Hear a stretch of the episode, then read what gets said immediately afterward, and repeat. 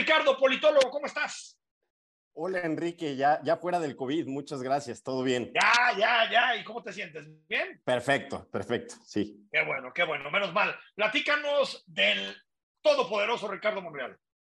Ricardo Monreal Ávila nace en Plateros en 1960, ya tiene 61 añitos, es licenciado en Derecho por la Autónoma de Zacatecas, eh, maestro y doctor en Derecho Constitucional y Administrativo por la UNAM, Políticamente se inicia en el PRI, el único partido prácticamente donde podías iniciarte, eh, en, en, 1975. Em, eh, con el PRI fue diputado federal del 88 al 91, fue senador suplente del 91 al 97 y también fue diputado federal del 97 al 98. Posteriormente viene el rompimiento busca la candidatura por el PRI a, la gubernatura de Zacatecas, eh, no se la dan y se une al PRD. Sorpresivamente eh, gana las elecciones a la gubernatura de Zacatecas eh, y este cargo lo ocupa desde el 98 a 2004. Y ahí es cuando empieza a consolidar este poder territorial, familiar, la, dinastía. de los, ¿no? Sí, claro, de, los Monreales en Zacatecas eh, pero esto nos habla de que sí tiene mucho implantación territorial, es bueno trabajando el territorio, es bueno por supuesto, Entonces, imagínate, lo ha logrado mantener desde el 98 hasta ahora que su familia sigue, sigue eh, gobernando y ocupando este, Está clarísimo, el gobernador, sí, David Monreal, sí. Posteriormente, ya con el PRD, es eh, senador de la República de 2006 a 2012 cuando pues López Obrador es el opositor vencido y, Monreal se queda como de los leales al proyecto de, López Obrador.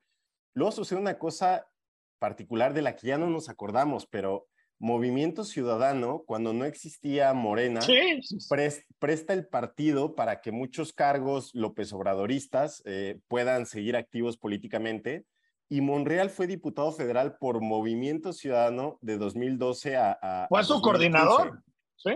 Sí, sí, sí. Fue su coordinador antes de que existiera Morena. ¿Sí? Este episodio como que ya se borró, pero, pero ahí sigue. Eh, él sí fue militante de MC de 2012 a 2014. Bueno, incluso, perdón por interrumpirte, David, la gran relación entre Dante Delgado y Ricardo Monreal, que se sabe, eh, en gran medida nace en esos años. ¿eh? Sí, sí, sí. Y, ya después surge Morena en 2015, sabemos. Y, bueno, viene este batacazo electoral, esta gran sorpresa de Morena que conquista la Ciudad de México en el 2015. Y Monreal es parte de esta nueva ola guinda, eh, porque se convierte en jefe delegacional de Cuauhtémoc, que es el corazón de, la capital del país. Entonces, e, e, es, de, es este, jefe delegacional del 15 al 17 y bueno, después ya llega la posición que todos conocemos, es senador de la República, coordinador de la bancada mayoritaria en la Cámara Alta y presidente de la Junta de, Coordinación Política eh, de 2018 al, al, 21. Eh, ahí es donde consolida todas estas palancas, estos amarres de poder y tiene una capacidad de interlocución espectacular con la oposición, de crear mayorías, eh, de edificar acuerdos eh, políticos. La verdad es que Monreal es doctor no solo por su título universitario, es doctor por su capacidad de operar. A mí me sorprende, es, un mago. Sí, sí, Ahora, cómo sobrevivió en el Senado cuando parecía que, le iban, que los duros y los radicales de Morena lo iban a desbancar, con Higinio, eh, él, él logra imponerse y, pues sobrevive su delfín, que es, que es Armenta. Entonces, eh, Gibran Ramírez Reyes, que se ha convertido en una suerte de vocero de Monreal, dice, fueron 65 votos para Armenta y 52 para Monreal, es decir, 117 128 Impresionante. para Monreal. Eh, brutal. Impresionante. Pero en, lo electoral, pues no tiene esa misma fuerza. En la encuesta del financiero del 29 de agosto, que a mí me parece eh, la mejor encuesta, la verdad, Coincido, coincido. 22% de positivos, 27% de negativos, pero 35% de desconocimiento. Yo ah, creo que ahí en el desconocimiento puede hacerse fuerte, puede darse a conocer. Eh, yo creo, habrá que ver si habrá ruptura y... y, Ahora, no, no deja de ser la tercera corcholata de Morena.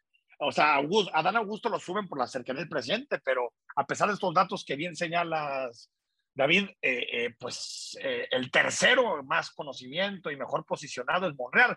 Aunque yo veo a Monreal, no sé tú, ya para ir terminando la sección, lo veo más cerca de ser candidato de la oposición que de Morena, ¿no? Sí, exacto. E, es a lo que iba. Será interesante analizar cuáles serán sus movimientos.